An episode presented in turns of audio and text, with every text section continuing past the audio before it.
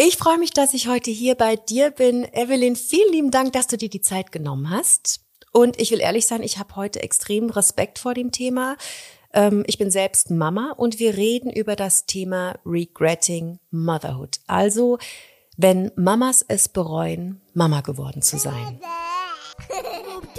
Mami, was machst du? Hey, pst, seid ihr leise? Hier wird jetzt getalkt. In Wassen Kinderkram, dem Joy-Podcast mit mir, eurer Ellie. Ja, schön, dass du da bist. Freut mich sehr. Ich freue mich besonders, dass du dir die Zeit genommen hast.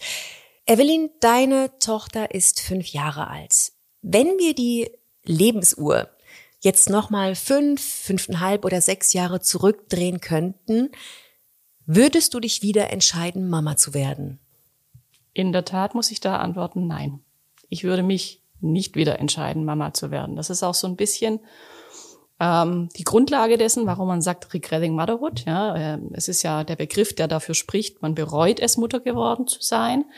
Ganz wichtig ist da dabei, man bereut nicht das Kind als Person. Ja, also ich liebe meine Tochter und natürlich habe auch ich diese Momente und die Gedanken, dass ich sage, boah, ich würde es eigentlich ja nicht missen wollen, diesen Mensch kennengelernt zu haben. Aber dieses Ganze, was damit einhergeht, mit der Rolle als Mama, die Verantwortungen, die Lasten, ja, die Anstrengungen, die wiederum, auf die könnte ich gut und gerne verzichten. Und für mich war es die letzten fünf Jahre eben überwiegend so, dass diese Lasten so stark waren, dass ich sag, wenn ich das jetzt rein rational betrachte und sage, ich könnte zurückgehen, ich wüsste, was auf mich zukommt, aber ich hätte diesen Mensch ja nie kennengelernt, könnte ihn also auch nie vermissen, dann würde ich mich generell nicht mehr für Kinder entscheiden.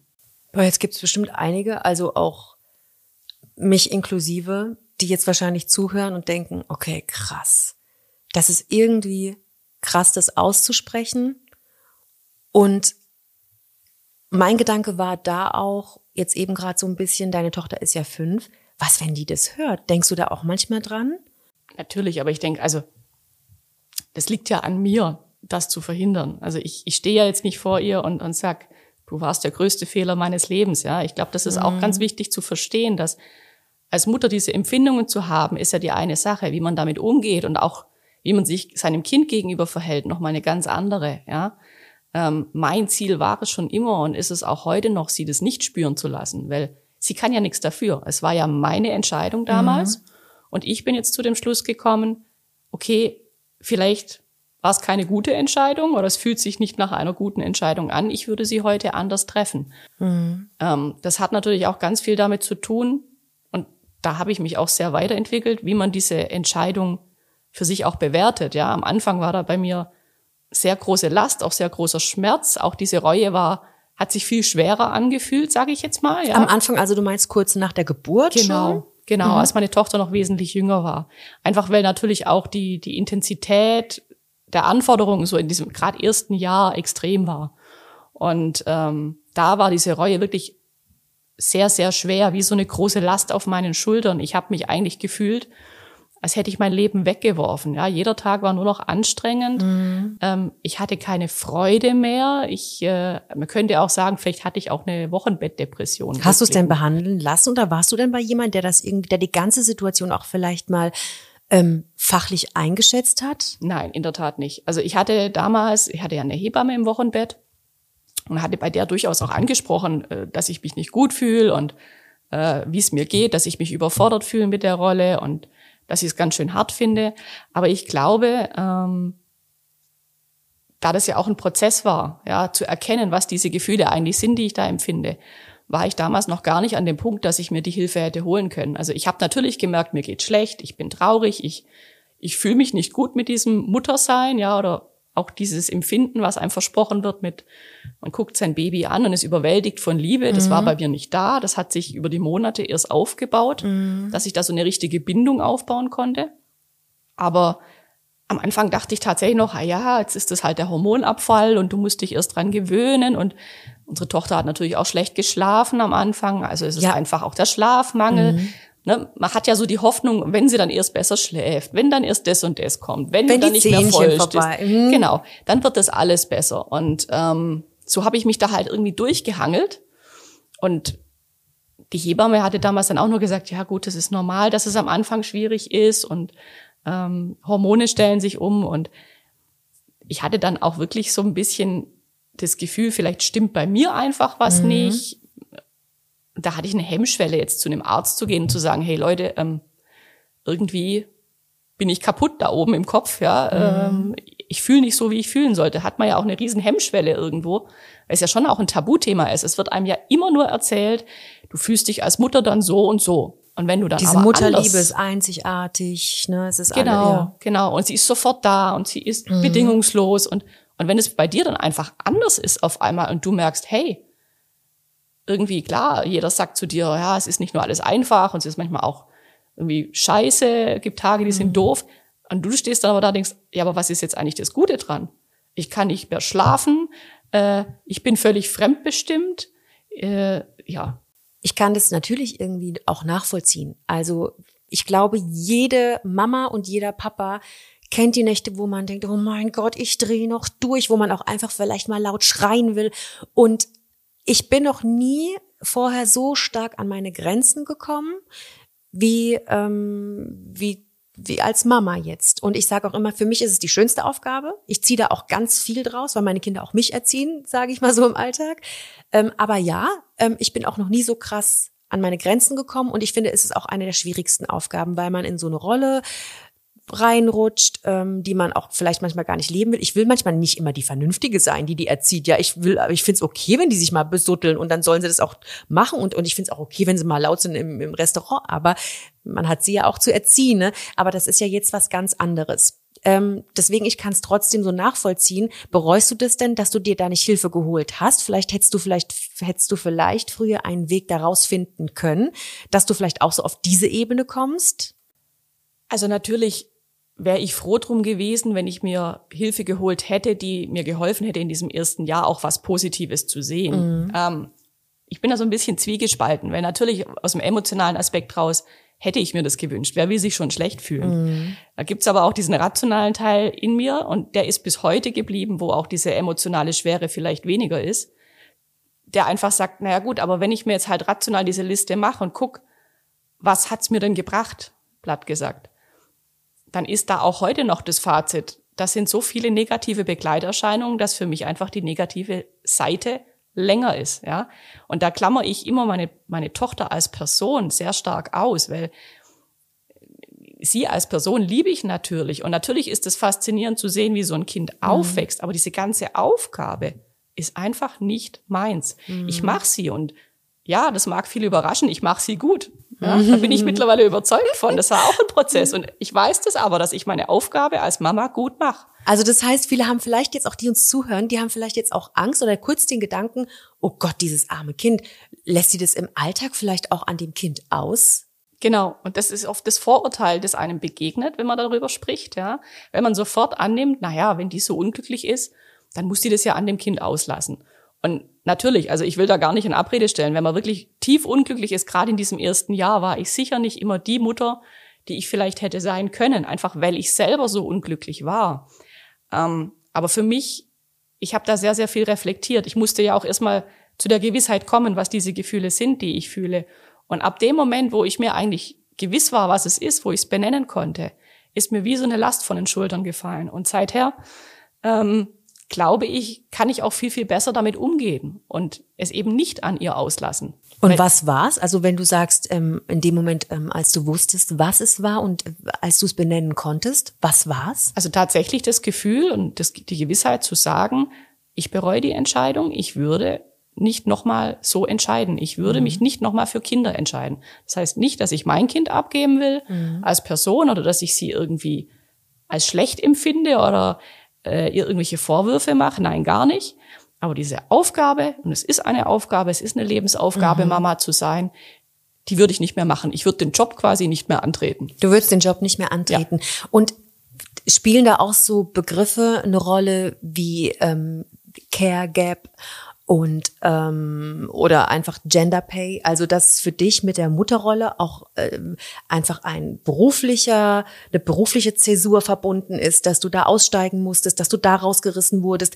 Ähm, jetzt Stichwort Care Gap, dass du ähm, in der Mutterrolle auf einmal bemerkt hast, okay, ey Leute, das bleibt ja alles an mir hängen. Also das Stillen, äh, Windel wechseln, ähm, ich, ich soll jetzt in Elternzeit. Ähm, sind das die Begriffe, die dazu geführt haben, oder das sind das die Themen, die dazu geführt haben, dass du gesagt hast, das ist nichts für mich, irgendwie bin ich nicht glücklich. Also sie haben sicher einen gewissen Anteil. Ja? Mhm. Ähm, sie sind nicht die, die, die alleinige Begründung dafür. Ähm, ich war daheim in Elternzeit ein Jahr und es war auch eine bewusste Entscheidung, aber natürlich, wie das immer so ist, ne, bewusste, freie Entscheidung. Wir sind alle geprägt von unserer Sozialisation und wie wir aufgewachsen sind. Ähm, würde ich heute auch anders machen. Ich würde mehr drauf drängen, dass man gleichberechtigter in Elternzeit geht, weil ich eben auch die Erfahrung gemacht habe, dieses Jahr daheim hat meine Tochter so sehr auf mich geprägt und fixiert gehabt, dass eigentlich der Papa die ersten drei Jahre Luft für sie war. Im mhm. Gegenteil, er war immer der Böse, er war an allem schuld und er durfte nichts machen. Ja. Mhm. Ergo konnte er mich gar nicht so entlasten, weil er ist auf massiven Widerstand von ihr gestoßen. Und ähm, das ist ja dann auch immer so der Punkt. Dann heißt ja, dann musst du das Kind halt abgeben, dass es das lernt. Ja, natürlich, aber du musst auch den Stress aushalten, den das produziert. Mhm. Und ob man sich entspannen kann bei einem bei einer Zeitschrift oder einer Tasse Kaffee, während zwei Zimmer weiter das Kind sich die Lungen aus dem Leib brüllt eine halbe Stunde lang. Ich glaube, die Frage kann sich jeder mhm. selber beantworten. Jetzt sitzen wir hier bei dir zu Hause am Esstisch. Ich habe eben schon, ähm, als ich reingekommen bin, mein ganzes Equipment reingeschleppt habe, habe ich da so eine Fotowand entdeckt. Da sind ähm, Bilder von der Schwangerschaft, du und dein Mann, deine Tochter. Hier steht jetzt gerade eine Kinderküche und du sitzt, ich, ich blicke direkt, hinter dir ist ein, ist ein Hochzeitsfoto von dir und deinem Mann. Ähm, wie war das denn für deinen Mann? Also ich stelle mir das unfassbar schwer vor, weil er geht diesen Weg ja mit. Man entschließt sich, ne, wir heiraten, jetzt bekommen wir ein Baby und dann ist da diese Schwangerschaft. Auch da hat man ja noch nicht die Ahnung, was da bald auf einen zukommt dann kommt dieses Kind und dann eigentlich denkt man ja, cool, jetzt sind wir so eine richtig süße kleine Gang, wir sind eine kleine Familie. Und dann steht ein Mann vor einer Frau, die es einfach nicht genießen kann oder korrigier mich, die es, die es nicht schön findet, nicht gut findet, nicht richtig lebt, wie man sich das vorgestellt hat. Wie war das denn für ihn? Ich stelle mir das unfassbar schwer zu ertragen vor. Ja, absolut. Also es war für ihn sehr schwer. Ähm, gerade in diesem ersten Jahr waren wir massiv an unsere Grenzen, auch was unsere Beziehung angeht. Also man muss dazu sagen, wir sind jetzt äh, nicht schnell Eltern geworden. Ja, also wir waren durchaus schon einige Jahre zusammen davor und auch als Paar sehr gefestigt, hatten da sozusagen unsere Abläufe, unsere ja das Zusammenspiel gefunden. Und mich hat das in eine massive Krise gestützt, gestürzt und er äh, wollte natürlich gerne helfen, konnte ja aber nicht. Ähm, er hat gesehen, wie ich gelitten habe, aber er konnte es nicht mhm. ändern und das hat ihn natürlich auch sehr, sehr belastet, zudem ich ja auch oft sehr neidisch auf ihn war. Ja, das ist so der Klassiker. Ich saß daheim, meine Welt war auf einmal schrecklich klein geworden ähm, und er ging jeden Tag zur Tür raus und ist arbeiten gegangen. Ja? Ich habe ihn so beneidet darum, um diese Freiheit. Ich habe ihm das geneidet, dass, dass das Kind an ihm, auf ihn nicht so fixiert ist. Wenn er abends weggehen wollte oder einen geschäftlichen Termin hatte, ja, dann hat es einfach keinen gejuckt weil der Laden mhm. lief ja weiter. Während ich jahrelang, also das war ja nicht nur die ersten Monate, sondern wirklich die ersten zwei Jahre, jedes Mal, wenn ich abends mal weggegangen bin, eigentlich im Hinterkopf immer hatte, klappt jetzt alles, funktioniert alles, schläft das Kind auch ein, akzeptiert's den Papa, akzeptiert's die Flasche im ersten Jahr, was auch immer, ja. Ähm, ich war nie wirklich frei im Kopf. Das hat sich mittlerweile Gott sei Dank geändert, weil sie älter ist und mhm. Mittlerweile habe ich diese Freiheit wieder, aber auch das war einfach eine unheimliche Belastung. Und er hat diese Belastung ja gesehen, wollte vielleicht mir helfen, aber er konnte ja unsere Tochter nicht ändern und das, was sie empfunden hat. Hm. Das natürlich war eine totale Belastungsprobe für unsere Beziehung. Also ich würde behaupten, und wir sind jetzt dieses Jahr 14 Jahre zusammen, es war die größte hm. in den ganzen 14 Jahren. Wäre es nicht eine Möglichkeit gewesen zu switchen, dass dann, dass du absolut sagst, okay, over and out, stopp, hier, Ende, Feierabend. Ähm, Schatz, wir müssen es ändern. Ich muss wieder arbeiten gehen. Geh du in Elternzeit. Oder hast du deine, deine Eltern, deine Schwester, ich weiß nicht, ob du Schwestern hast, aber hast du die irgendwie mit eingebunden? Also hast du, bist du Wege gegangen, die, die, die es hätten leichter machen können? In der Tat nein, aber ich glaube, und das ist das Schwierige, ja, wenn man in der Situation in dem Moment dann drin ist, musst du ja erstmal die Kraft aufbringen, um diese Wege anzugehen. Ja, jetzt ist es bei uns so, wir sind beide Einzelkinder. Ähm, zudem ist von der Elterngeneration nur noch sehr wenig da, was mhm. unterstützen kann. Die meisten wohnen weiter weg oder sind auch nicht mehr am Leben. Ergo, dieses soziale Netz, was wir innerhalb der Familie haben, ist eigentlich nicht existent gewesen mhm. zu dem mhm. Zeitpunkt. Auch was Freunde angeht, äh, ich war die Erste in meinem Freundeskreis, die Kinder bekommen hat. Ähm, da war also eigentlich nichts da, auf das man hätte zurückgreifen können, zu sagen, nimm das Kind mal. Ja? Mhm. Und ähm, die einzige Option wäre tatsächlich, rational Rückblick betrachtet, gewesen, zu sagen, ich gehe wieder arbeiten und du bleibst daheim. Ähm, wäre sicher eine Option gewesen, aus welchen Gründen auch immer, ähm, vielleicht auch aus den eigenen Ansprüchen heraus, die ich an mich hatte, kam die für mich damals nicht in Betracht oder kam mir nicht in den Sinn. Ich war vielleicht auch einfach zu erschöpft. Da ja unsere Tochter so fixiert auf mich war, war das für mich sowieso völlig ab, abwegig. Also man muss dazu auch wissen, ich habe quasi, quasi das ganze erste Jahr voll gestillt, mhm. weil sie auch kein Brei gegessen hat. Sie hat das verweigert. Mhm. Und es war so nie geplant, aber letztendlich war ich dann ein Jahr vollstillend, ja, und abpumpen hat auch nicht geklappt. Klar, äh, wir hätten dann halt auf Milchnahrung umstellen müssen, wäre schon eine Option gewesen. Ähm, aber wir haben es nie ernsthaft in Betracht gezogen. Vermutlich auch, weil ich so den Anspruch an mich hatte und immer dachte, ah ja, wenn der Schritt jetzt erreicht ja. ist, dann wird's besser oder ja. nur noch ein bisschen durchhalten, mhm. nur noch ein bisschen. Und es war ja auch hauptsächlich das erste Jahr, was ich so als extrem schlimm empfunden habe, weil sie danach ja auch in die Kita kam. Also das mhm. war immer so mein Lichtblick am Ende des Tunnels. Ich wusste relativ bald, ähm, also wir haben sie angemeldet schon nach der Geburt, dass sie mit einem Jahr in die Kita kommt und ich auch wieder arbeiten gehen will nach einem Jahr. Und als wir dann eben die Zusage hatten für den Kita-Platz, das war glaube ich so, als sie dann so acht, neun Monate alt war, dann wusste ich ja, okay, jetzt musst du nur noch ein paar Monate durchhalten. Ähm, und dann ändert sich die Situation wieder. Ja. Du hast halt immer gedacht, es, es, es wird, es wird, es wird. Genau. Und hast deshalb auch einfach da, du konntest ja quasi das Ende tatsächlich nicht absehen. Oder es war ja nicht, äh, du hast dir ein Ende versprochen, oder sagen wir besser so, ne, du hast dir so ein Ende versprochen und hast es vielleicht immer an Phasen festgemacht und hast gedacht, okay, dann kommt's, dann kommt's. Und es ist halt genau. halt irgendwie nie gekommen. Und das kannst du ja vorher nicht absehen. Du kannst ja nicht wissen, dass es dann eben immer noch nicht da ist, ne? Das ist es ja. Deswegen sage ich, ich hatte in diesem ersten Jahr ja noch gar nicht das Bewusstsein, dass ich jetzt sage, ich bereue meine Mutterschaft. Ich stand mhm. nur da und habe gemerkt, ich habe negative Empfindungen. Ich bin nicht glücklich, so wie die Situation ist hatte aber immer im Kopf, na ja, gut, klar, du bist jetzt daheim, deine Welt ist plötzlich klein, du hast keine Luft mehr für dich. Und da war mir immer klar, wenn ich jetzt wieder, wenn sie in die Kita geht, ich wieder arbeiten kann, dann wird das ein Stückchen besser. Und so ist es ja auch gewesen. Dass ich aber trotzdem immer noch dastehe und dann sage, der negative Anteil ist aber immer noch so groß, dass ich, dass ich die Entscheidung nicht nochmal so treffen würde.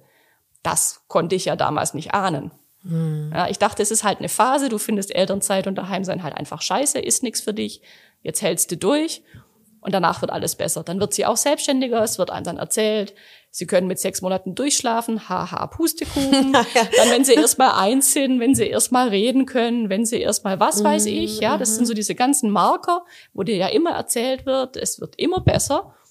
Und dann ähm, stand ich da, klar, die Veränderungen waren da, aber es würde für mich halt nicht so besser, dass ich jetzt gesagt hätte, es ändert das Fazit. Es hat für dich mit deinen Gefühlen oder mit deiner ganz rationalen Einschätzung des Mama-Seins, das hat nichts geändert, ne? Genau, genau das ist es. Also, was sich geändert hat, ist natürlich dieses, der emotionale Aspekt. Ja, ich war nicht mehr so traurig, ich war nicht mehr so extrem unausgeglichen, weil ich hatte wieder gewisse Zeit für mich, gewisse Dinge, die nur mir gehörten.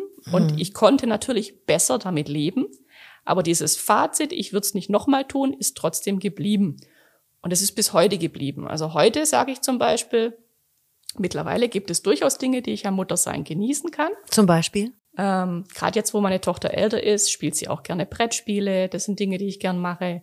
Ähm, wenn dann jetzt der eigene Witz und der eigene Charakter durchkommt, das sind natürlich unheimlich lustige Momente, ja. Und das ist mhm. auch total faszinierend zu sehen, wie sich so ein Kind entwickelt und so seine eigene Persönlichkeit sich entfaltet.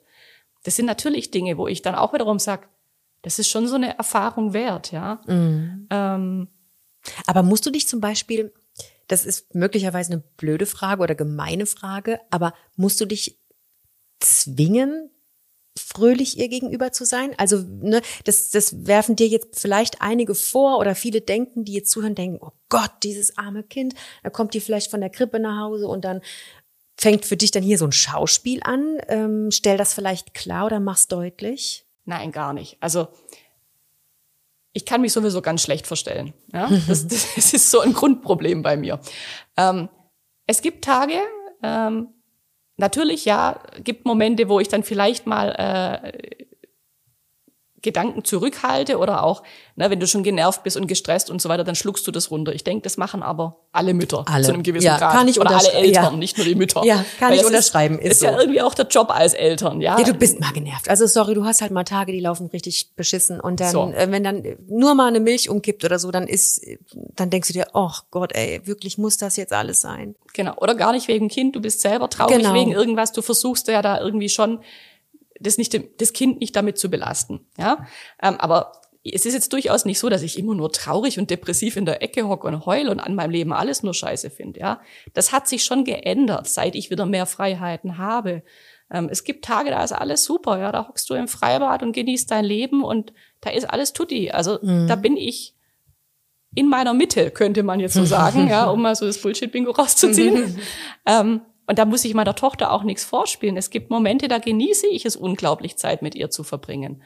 Aber ähm, es gibt eben auch viele Momente, wo ich dann ganz klar sage, eigentlich würde ich gerade lieber was anderes tun. Ja, also ich sitze jeden Nachmittag zwei, drei Stunden auf dem Spielplatz.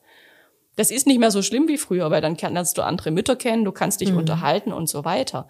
Aber wenn ich frei entscheiden würde, würde ich immer noch andere Dinge vorziehen, Als auf dem Spiel, als auf dem Spielplatz auf, zu sitzen. Als auf dem Spielplatz zu sitzen. Und ich glaube, okay. das muss man verstehen, ähm, dass das ein Entwicklungsprozess ist.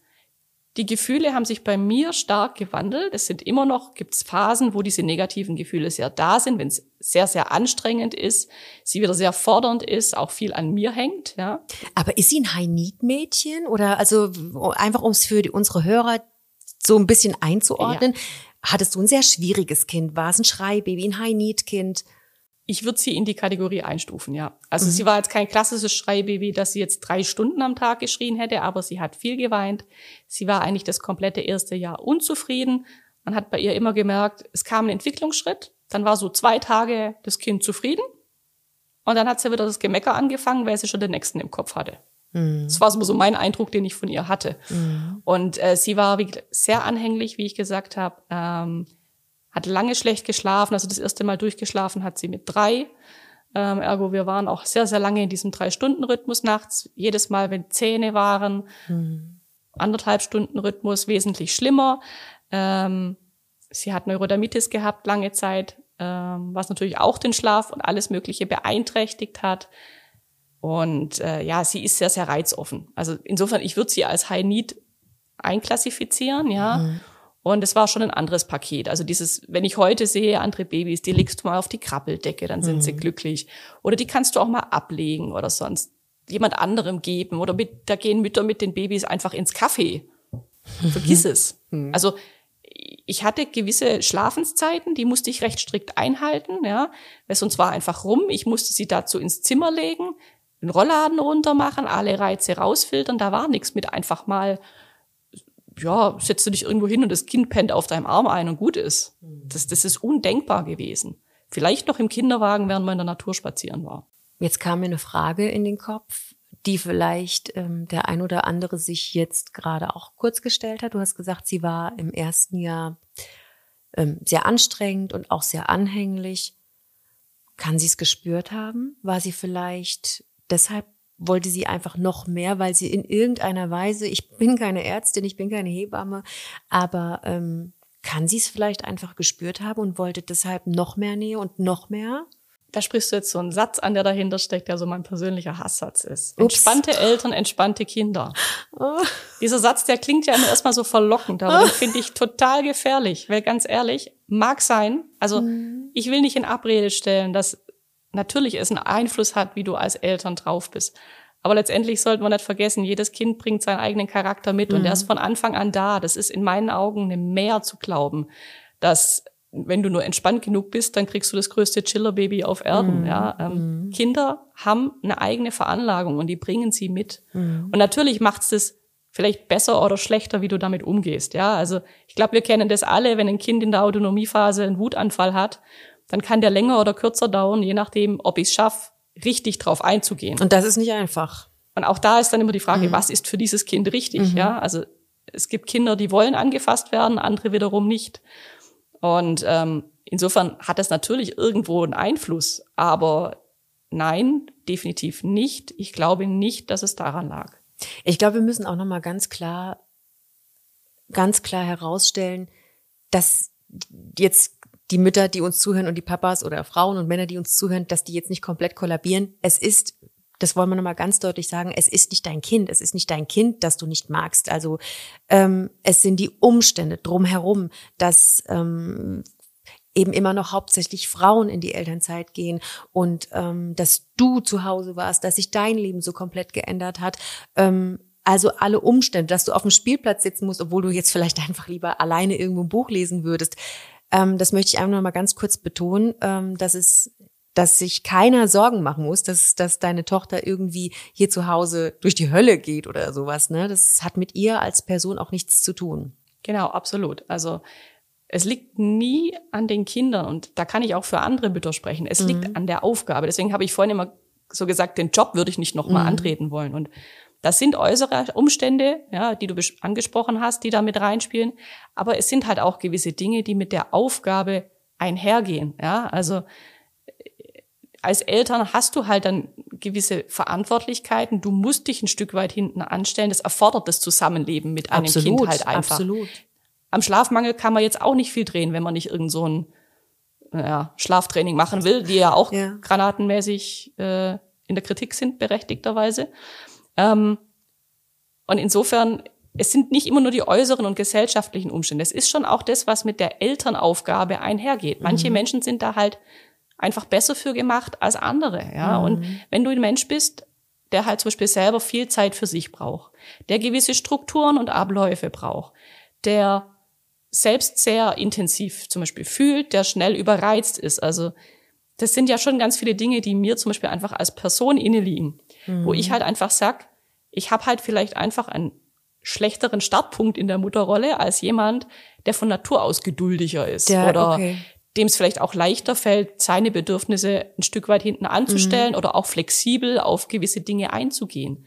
Ja, und das muss man sich einfach bewusst machen. Das kann schon dazu führen, dass eben diese, also für mich war das so die Erkenntnis, dass das dazu geführt hat, ähm, dass diese Reuegefühle da waren. Natürlich auch die Gesellschaft, dieses, ich sag mal immer, wenn ich Vater geworden wäre und einfach weitergearbeitet hätte und mein Kind zwei Stunden am Tag gesehen hätte, wäre die Reue sicher nicht so da. Mhm. Ähm, aber trotzdem gibt's eben auch Aspekte, die gehören einfach dazu zu einem Leben mit Kind und die kann man mögen aber man muss sie nicht mögen. Mhm. Und ich mhm. glaube, das ist das Wichtige, was man verstehen muss, weil wir immer im Kopf haben, wir müssen das alle toll finden. Glaubst du, da draußen gibt es viele Mütter, denen es so geht, die es aber verheimlichen? Oder vielleicht auch gar nicht so richtig erkennen? Ja, also ich weiß mittlerweile, dass es einige andere gibt. Wie viele kann ich nicht beurteilen, aber es sind durchaus mehr, als man denken würde. Mhm. Vor allem gibt es aber auch ganz viele, die irgendwo dazwischen hängen. Und ich glaube, die dürfen wir auch nicht vergessen, weil man hat immer so dieses Bild im Kopf, als wäre das jetzt irgendwie manchmal, als wäre Reue jetzt eine Krankheit, mhm. ja, oder als gäbe es nur diese oder jene Gefühle zur Mutterschaft. Und ich glaube aber, wir haben alle mehr oder minder gute und schlechte Gefühle dazu. Ja, wir sind wie auf so einer Skala. Reue ist das eine Extrem, die, die immer glücklich sind und alles toll finden, vielleicht das andere. Und dazwischen sind ganz viele, die schwanken, mhm. die gute und schlechte Tage haben oder gute und schlechte Phasen. Und auch die haben oft schon eine Scham, diese schlechten Gedanken überhaupt zuzulassen. Und mhm. natürlich, wenn man dann in, in dieses Ende der Skala geht, in dem ich mich auch befinde, wo man dann diese Reue verortet, da ist es einfach ein Stigma. Und da gibt's aber durchaus auch mehr und manche, die es vielleicht nicht zulassen. Und ich glaube tatsächlich, dass die, die sich ihrer Gefühle nicht bewusst sind, eher in Gefahr sind, das an ihre Kinder auszulassen. Als die, als die, die es reflektiert als, haben. Mh, als die, die es reflektiert haben und auch äh, damit so offen umgehen, wie du es tust, ne? Aber kassierst du da auch ähm, Anfeindungen, Shitstorms, wenn du wenn du darüber sprichst und wenn du so offen damit umgehst, gibt es Leute, die einfach sagen, ey, sorry, kapiere ich nicht, kann ich überhaupt nicht nachvollziehen, wie kann man das seinem Kind antun, so zu reden, wenn die diesen Podcast in zwei Jahren hört, ihr könnt doch gar nicht ein gutes Verhältnis kriegen später. Ja, natürlich. Also die Kommentare gibt's gerade auch, weil ich ja öffentlich auf Instagram poste oder auf meinem Blog und dann heißt es immer, ja, wenn dein Kind das später mal liest. Jetzt sind wir mal ehrlich. Ich weiß, Instagram ist auch schon nicht mehr der neueste Shit, ja. Aber mhm. also mein Kind ist jetzt fünf. Mhm. Wenn wir jetzt mal ehrlich gucken, bis wann die in dem Alter ist, wo die selber Social Media nutzt und vielleicht dann auch noch auf die Idee kommt, aktiv nach ihrer Mutter zu suchen, warum mhm. auch immer sie das tun sollte, dann ist sie hoffentlich in dem Alter, wo man auch mit ihr schon halbwegs vernünftig reden kann mhm. und das einordnen kann. Um, und ich persönlich sage immer, ich werde meine Tochter nicht anlügen. Wenn sie mich eines Tages fragen wird, wie war Mutter sein für dich, werde ich ihr die Wahrheit sagen. Mhm. Weil es nichts gibt, was ich zu verbergen habe. Mhm. Weil ich ganz klar darin bin, dass sie ein großes Geschenk ist. Mhm. Sie ist ein toller Mensch und ich liebe sie unendlich. Sagst du ihr das auch? Guckst du sie an und, und sie macht irgendeinen Quatsch, du beobachtest sie dabei und du guckst sie an und sagst dann, ey, du bist so süß, ich liebe dich oder also sagst Natürlich, du auf meine eigene, in meinen eigenen Worten. Ich mhm. bin jetzt nicht so der Fan, der ich liebe dich sagt. Ich sage eher, ich hab dich lieb, aber mhm. natürlich sage ich ihr das und ähm, insofern, deswegen bin ich da auch so mitten in mir und so dreht dem Ganzen so gelassen gegenüber, weil ich genau weiß und ich weiß, dass sie in dem Wissen aufwächst, geliebt zu sein. Mhm. Ich sehe das immer mehr, wie stark die Bindung ist, auch was sie sich traut und dass, dass ich mir da überhaupt keine Sorgen machen zu brauche. Mhm. Und genau aus dem Grund kann ich da auch so gelassen sein, weil ich einfach genau weiß, dass es nichts damit zu tun hat. Ja?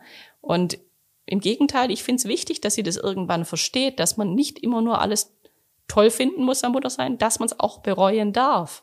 Weil es ist letztendlich eine Entscheidung wie viele andere, die man im Leben trifft. Mhm. Und du kannst, du kannst nicht wissen, was auf dich zukommt, bevor du die Entscheidung nicht getroffen hast.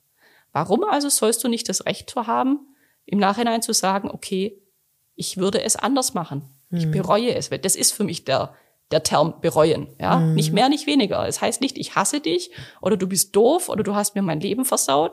Es heißt schlicht und ergreifend, ich würde die Entscheidung nicht nochmal so treffen. Du würdest lieber, also würde dein Mann da mitmachen? Jetzt mal, würde, würde, du würdest lieber ähm, ohne Kind sein, ihr, keine Ahnung, die Welt bereisen, euren strukturierten Alltag so leben, wie ihr euch den, den legt und wie ihr euch das aussucht.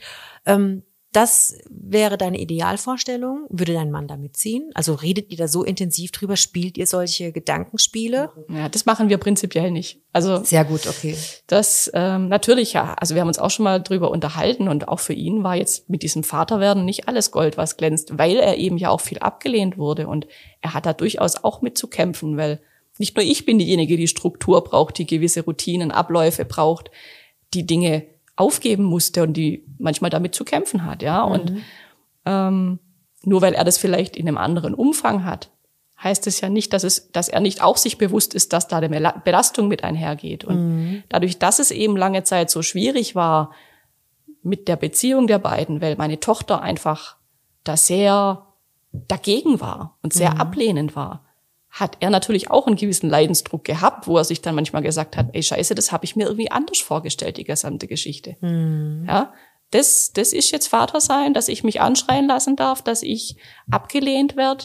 Äh, wo ist denn das Schöne daran? Die Gedanken hatte er genauso. Mhm. Und ich glaube, das ist auch verständlich, wenn ein Kind einem gegenüber so ist. Ja, natürlich, ja, ganz klar. Also ich man muss das ja nicht alles mit so einem rosa Filter betrachten. Man kann ja auch, es ist ja auch okay, mal zu sagen, okay, also mir tut das auch weh, wenn mein Sohn fünfmal am Tag sagt, ich mag dich einfach nicht. Dann stelle ich, gehe ich auch zu meinem Mann, die Phase haben wir nämlich gerade.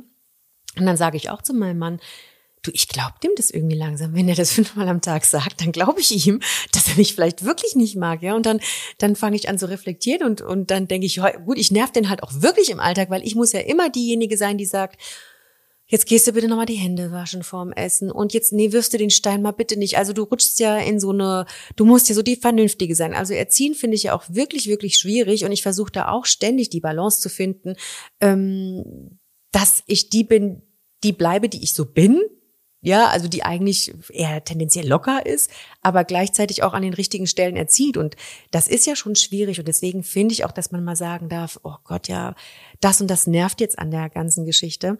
Ähm, aber du hast dir, du hast mir vorhin erzählt, wenn wir darüber kurz sprechen wollen, das weiß ich nicht, dass du ja nicht nur im Netz auch Anfeindungen bekommen hast. Das ging ja auch noch viel weiter, ne? Ja, also getriggert war das durch irgendeinen meiner Posts auf Instagram. Ähm, hatte ich tatsächlich den Fall, dass irgendjemand äh, mich dann bei der Behörde, also beim, beim Jugendamt namentlich genannt, dann äh, quasi angeze also angezeigt hat oder mich genannt hat und gesagt hat, hey, schau euch die mal an. Äh, die ist scheinbar überfordert mit ihrem Kind und woraufhin ich dann halt einen Anruf vom sozialen Dienst äh, hatte. Okay, krass. Ähm, das Gespräch war aber alles sehr nett und äh, war dann auch relativ schnell nach fünf Minuten vorbei und alles mhm. gut. Ja, die sind halt verpflichtet, wenn man ihnen was meldet, natürlich denjenigen zu kontaktieren und dann zumindest Hilfe anzubieten. Ähm, aber da sieht man natürlich schon, dass das Ganze offensichtlich polarisiert, ja, und manche Menschen eben so polarisiert, dass sie sich da genötigt fühlen, ja, Aktion zu ergreifen oder mhm. wie auch immer. Ich meine, ich erwarte ja auch gar nicht, dass es jeder nachvollziehen kann. Es ist ja, ich kann ja auch nicht nachvollziehen, wenn jemand sagt, das ist mein größtes Glück im Leben, ein Kind zu haben. Ähm, weil ich schlicht anders empfinde. Aber ich verurteile es ja nicht. Und das ist der Unterschied. Und ähm, ich glaube, man kann die Gefühle nur nachvollziehen, wenn man selber irgendwie in den Schuhen steckt.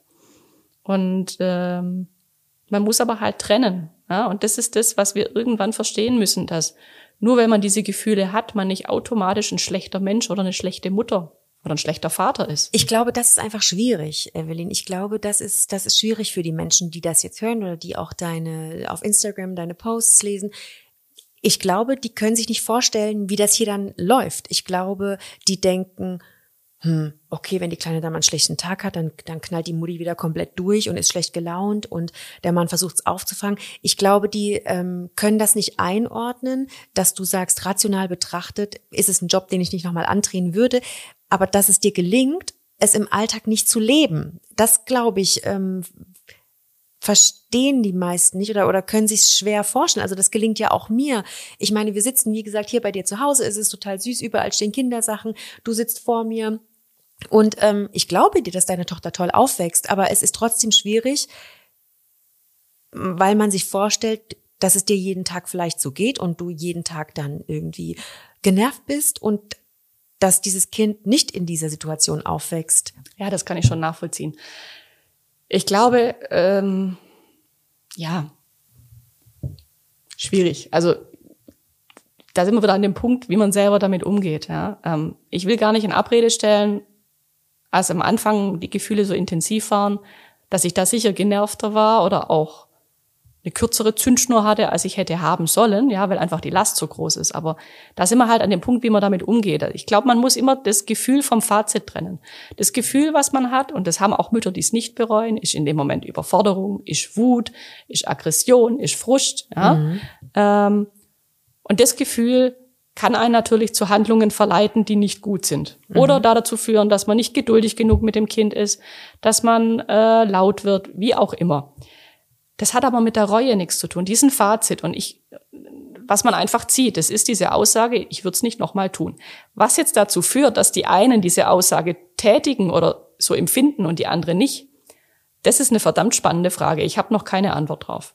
Hm. Ich weiß es nicht, weil ich kenne ganz viele Mütter, die jedes meiner Gefühle nachvollziehen können. Mhm die ja. aber trotzdem für sich zu einem anderen Schluss kommen. Genauso geht's mir ja auch. Also es ist. Ich kann dir nicht sagen, hm. woran es hängt, aber für mich stand immer schon felsenfest da, ich würde es nicht nochmal so tun. Dieser, hm. dieser Gedanke war immer in meinem Kopf. Ich muss dazu sagen, bei mir ist mittlerweile ein gewisser Wandel, weil natürlich dadurch, dass diese Schwere abnimmt, ich natürlich auch sage, okay, ich merke, es wird besser ich weiß nicht, was in 10, 15 Jahren ist, weil dieses Fazit ist ja immer rückblickend. Mhm. Ich kann nicht sagen, ob ich, in der, in, wenn mein Kind auszieht, irgendwann mal Tränen nachweine ja. und sage, okay, es war das alles doch wert. Mhm. Ich kann es immer nur im Rückblick betrachtet für diese Zeit mhm. sagen, die schon vergangen ist. Und die war halt einfach knüppelhart die ersten Jahre. Mhm. Ähm, ich schließe aber auch nicht aus, dass es sich für mich persönlich ändert. Das kann, muss aber nicht sein. Das ist auch wieder, es gibt Mütter, die sind mittlerweile Großmütter und sagen immer noch, ich wäre besser niemals Mutter geworden. Mhm. Und ich glaube, das ist wichtig zu verstehen, natürlich gibt's die Gefahr, ja, dass es an den Kindern ausgelassen wird, dass es im Verhalten spürbar ist. Aber ich glaube, diese Gefahr ist unabhängig von diesem Fazit der Reue, sondern die ist immer abhängig von diesen Emotionen. Mhm. Und ähm, das ist, vielleicht hilft es, das so ein bisschen zu trennen, ja, zwischen ich habe diese Emotionen, die dann eine Aktion, Reaktion bei mir auslösen. Und ich habe auf der anderen Seite halt diese Schlussfolgerung, wo ich einfach sage, ich würde die Entscheidung nicht mehr so treffen. Mhm. Und ähm, die Frage ist halt, wie geht man mit um? Wie viel Hilfe hat man? Wie reflektiert ist man darin? Was löst diese Gefühle aus? Ja, also ich habe eben dann viel reflektiert und habe gemerkt, okay, bei mir ist es der Mangel an Zeit für mich alleine, dieses Fremdbestimmtsein. Natürlich war der Schlafmangel ein großer äh, Effekt, die Lautstärke, die damit einhergeht. Jetzt gibt's da Dinge, da kannst du direkt was dran ändern und an anderen nicht. Ja, wenn das Kind halt nicht gescheit schläft, schläft's nicht schläft's gescheit. Nicht, so. genau. Ähm, aber an dem Thema Zeit für mich oder eben nicht nur Mama sein, da kann man was ändern. Deswegen habe ich ja gesagt, es wurde auch besser, als ich dann wieder ins Büro zurückging. Also du hast an den Schrauben gedreht, wo du drehen konntest genau. und hast immer versucht, auch die Situation einfach für alle zu verbessern. Du hast quasi, du hast nicht in der, in der, bist nicht in der Situation verharrt, sozusagen. Exakt. Und ich glaube, das ist natürlich aber auch ein Privileg, das tun zu können, teilweise, ja, mhm. äh, was vielleicht manche auch nicht können. Ähm, aber das ist das, was mir geholfen hat, was diesen, was diese Last gemindert hat und was auch dafür gesorgt hat, dass ich wieder glücklicher sein konnte, dass ich wieder Tage hatte, wo es mir einfach gut ging und was dafür gesorgt hat, dass dieses Bereuen eher zu so einer Art nüchternen Fazit, sage ich mal, verkommen ist und nicht mehr dieses alles bestimmende, der graue Schleier, der okay. über allem liegt. Mhm. So ist es aber bei mir persönlich. Und du hast jetzt eben schon von Hilfe gesprochen oder Hilfe angesprochen. Würdest du dir denn einfach ähm, einen noch offeneren Umgang mit dem Thema wünschen und würdest du dir auch wünschen, dass es mehr, mehr Hilfe gibt für Mütter, die es bereuen, dass sie es auch einfach offen aussprechen können? Ich habe mich jetzt gar nicht informiert. Gibt es sowas wie wie Selbsthilfegruppen oder ähm, Kurse, keine Ahnung, ich weiß es nicht. Ähm, Würdest du dir das wünschen oder findest du, das fehlt einfach, weil immer davon ausgegangen wird, dass ähm, Muttersein toll, toll, toll, toll, toll ist? Findest du, es fehlt so der Aspekt, ey Leute, Mamas, Papas, wenn es nicht so läuft, wie ihr euch das vorstellt und wie die Gesellschaft es sich auch vorstellt, dann kommt her. Hier sind mehr von euch. Wir reden drüber. Wir kriegen das irgendwie in den Griff. Absolut. Also mir wäre nicht bewusst, dass es das großartig gibt. Und ich glaube, das wäre ganz, ganz, ganz, ganz wichtig.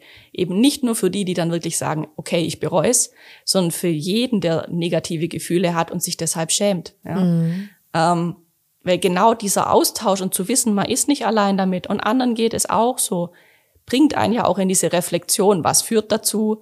Nimmt schon mal eine Last weg. Ich bin nicht allein. Ich bin nicht falsch. Deswegen. Ähm, und das ist schon mal ein Riesenschritt. Und nur wenn ich dann auch reflektieren kann, was ist denn der Auslöser für die Gefühle, kann ich ja auch irgendwie dahin kommen, vielleicht was dran zu ändern.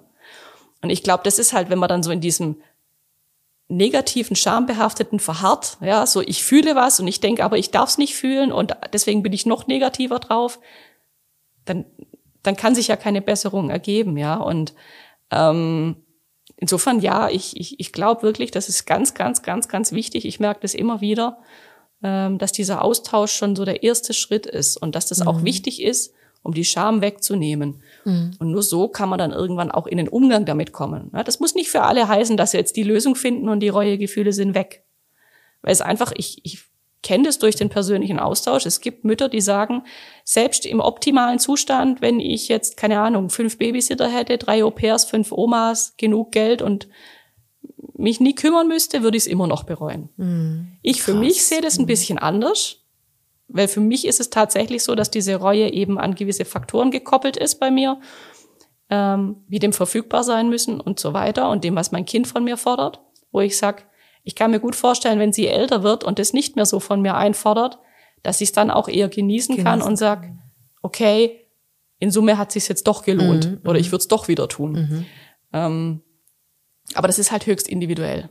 Jetzt haben wir dem, dem ähm, Bereuen sehr viel Raum gegeben. Ja. Wir haben viel darüber gesprochen, was dazu geführt hat, dass du es bereust, äh, was die Momente waren, die, die diese Gefühle ausgelöst haben. Ich finde, wir können nochmal zusammenfassen, wie du deine Reue, kann man sagen, überwunden hast, sie überlistet hast, ich weiß es nicht, oder an ihr arbeitest, einfach wenn jetzt eine Mama zuhört und auch ein Papa zuhört, der es genauso geht, denen es genauso geht, die auch da sitzen und sagen, ey, ich, ich komme aus dieser Spirale einfach nicht raus. Wie kann man diese Reue überwinden oder oh, ich, mir fehlt so ein bisschen der Begriff. Damit das, umgehen vielleicht. Damit umgehen. Wie kann man gut mit dieser Reue umgehen? Also ich glaube, es ist halt wirklich essentiell, dass man sich Gedanken drüber macht, was denn genau das ist, was einen gerade so stört. Ja, was, was es einem so schwer macht, das Leben. Ja, ist es der Freiheitsverlust? Ist es die fehlende Zeit für sich? Ist es der Lärm? Da muss man schon sehr gut sich selber angucken und nachdenken, was sind denn die einzelnen Faktoren, die es mir gerade so schwer machen. Ja, und ich habe das Gefühl, oft ist es eine Überforderung. Ja, also eine permanente Überforderung, Überlastung, die dazu führt, dass man dann diese extremen Emotionen hat, ja, wenn man einfach weit, weit, weit, weit über seine Grenzen gegangen ist. Und dann, wenn man das für sich so ein bisschen herausgefunden hat, dann zu überlegen, kann ich da irgendwo was dran drehen an den Stellschrauben? Habe ich jemand, wo ich sagen kann, ich kann das Kind zwei Stunden die Woche hinbringen oder mhm. kann ich es früher in die Kita bringen? Kann ich es länger in der Kita lassen? Auch das ist was. Ja, wir Frauen fühlen uns ja dann oft genötigt, zum Arbeiten darf man es noch in die Kita geben und dann aber schnell abholen, weil sonst ist man eine schlechte Mutter. Gibt es die Möglichkeit, vielleicht auch das Kind zwei Stunden länger da zu lassen, dass ich mir die Zeit für mich nehmen kann? Mhm. Weil nicht immer lassen es die Kinder ja zu, in der Zeit, wo sie bei einem sind, dass man dann sagt, du machst was oder du gehst zum Papa und ich mach was für mich. So mhm. war es bei uns zumindest. Und ich glaube, das ist das Einzige. Man, man, man sollte nicht mit dem Ziel rangehen, ich muss jetzt die, die Reue loswerden oder die Emotionen. Aber man sollte gucken, wie kann ich, kann ich und wie kann ich das Leben versuchen, für mich wieder erträglicher oder schöner zu gestalten? Was sind die Dinge, die mir persönlich helfen? Also das, was du im Grunde gemacht hast, also da zu gucken, wo kann ich was ändern, wo kann ich es mir wieder einfacher machen, dass mein Kind nicht leidet, ich nicht leide. Ähm, ganz im Gegenteil, ich wieder so ein bisschen mehr von mir zurückbekomme. Also genau schauen, wo sind die Punkte, wo reagiere ich besonders gereizt und da dann das eigene Verhalten überprüfen, das eigene Verhalten ändern, Freiräume schaffen, genau gucken, was tut mir gut. Absolut, so mhm. es halt geht. Ja, also ich will so da nicht halt leugnen. Geht, ich ja. denke, es gibt sicher auch die ein oder andere, die dann äh, vielleicht vor einer Wand steht und sagt, ah, ich sehe aber den Punkt nicht. Vielleicht macht es da dann auch Sinn, sich Hilfe zu holen. Mhm. Professionelle Hilfe, Psychotherapie, wie mhm. auch immer, einfach um auch einen, einen Sparringspartner zu haben. Ja? Ähm, weil manchmal kommt man ja auch selber gar nicht drauf. Man ist dann mhm. so in seinem Tunnel, dass man gar nicht äh, rauskriegt, was ist es denn jetzt eigentlich, was mich so stört. Und drüber reden. Ja? Wenn es geht und man hat einen Partner, der dafür, wo man den Eindruck hat, er ist halbwegs offen, ja, es ist ja auch immer schwierig, manche leben dann auch in Beziehungen, wo, wo sie genau wissen, das brauche ich beim Mann nicht ansprechen, ähm, aber sucht euch Leute, mit denen ihr drüber reden könnt, ja, wo dann wirklich auch ein Austausch stattfindet, wo man vielleicht auf Ideen kommt, was könnte man tun. Und ja, das hört sich immer blöd an, aber man muss versuchen, irgendwie so halbwegs seine Energie und seinen Akku aufzufüllen und seine Freude am Leben ein Stück weit zu haben, ein Stück weit egoistisch zu sein, mhm. wenn man es denn kann, in dem Rahmen, wo man kann. Weil sonst kann man für niemand anderes da sein. Und das mhm. sind ganz viele auch Glaubenssätze, die man überwinden muss. Ja.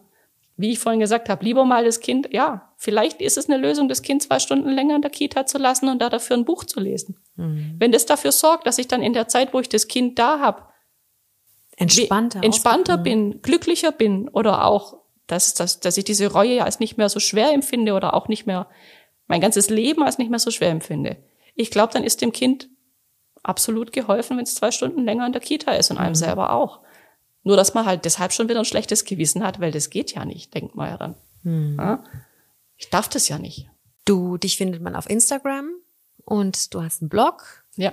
Und ähm, dürfen sich denn Mamas, die uns jetzt zuhören, ähm, sich auch bei dir melden? Dürfen die mit dir in Kontakt treten? Wenn es denn sowas wie eine Selbsthilfegruppe nicht gibt, ist das vielleicht auch ein, ein Weg, eine Lösung, ähm, dass sie sich mit dir in Verbindung setzen, dass man einfach mit jemandem auch mal spricht, Absolut. Genau da dafür bin ich da und genau das ist auch der Grund, warum ich damals vor zweieinhalb Jahren damit angefangen habe. Mhm. Ähm, weil es für mich so essentiell war zu merken, ich bin nicht alleine und genau deshalb poste ich regelmäßig und tausche mich auch viel eben mit Followerinnen aus und äh, jederzeit. Also die Tür steht immer offen. Vielen Dank. Evelyn, wir haben, es war für mich total, ähm, ich hatte wie gesagt Respekt vor dem Gespräch, ähm, weil man da auch nicht weiß, was ist richtig, was ist falsch. Äh, auch ich konnte die Situation nicht einschätzen. Ich habe keine Ahnung, wie, wie man dann als Familie so lebt. Ähm, es hört sich erstmal krass an zu sagen, ich bereue es, aber wichtig ist, du bereust natürlich nicht deine Tochter, deine Tochter als Mensch, als Person. Vielen Dank, dass du dir die Zeit genommen hast. Vielen Dank, dass du so offen mit mir darüber gesprochen hast. Und ich hoffe einfach, da draußen sind ähm, oder wir erreichen die Frauen, die es betrifft, ähm, und die hören das jetzt und wissen, sie können sich zumindest mal mit dir in Verbindung setzen und vielleicht ziehen die so ein bisschen Kraft auch aus dem Gespräch und ähm, wissen, ja, es ist nicht immer alles äh, rosarot und es ist auch okay, mal die ein oder andere Situation äh, rational einzuschätzen. Sehr, sehr gerne. Hat mich gefreut, dass ich zu Gast sein durfte. Ich habe zu danken. Vielen Dank. So, das war's für heute. Das war Was Kinderkram, der Joy Podcast für euch von mir, eurer Ellie. Damit ihr absolut nichts verpasst, abonniert unseren Podcast und folgt uns auf Insta. Ich freue mich auf euch. Mami, Mami, komm bitte.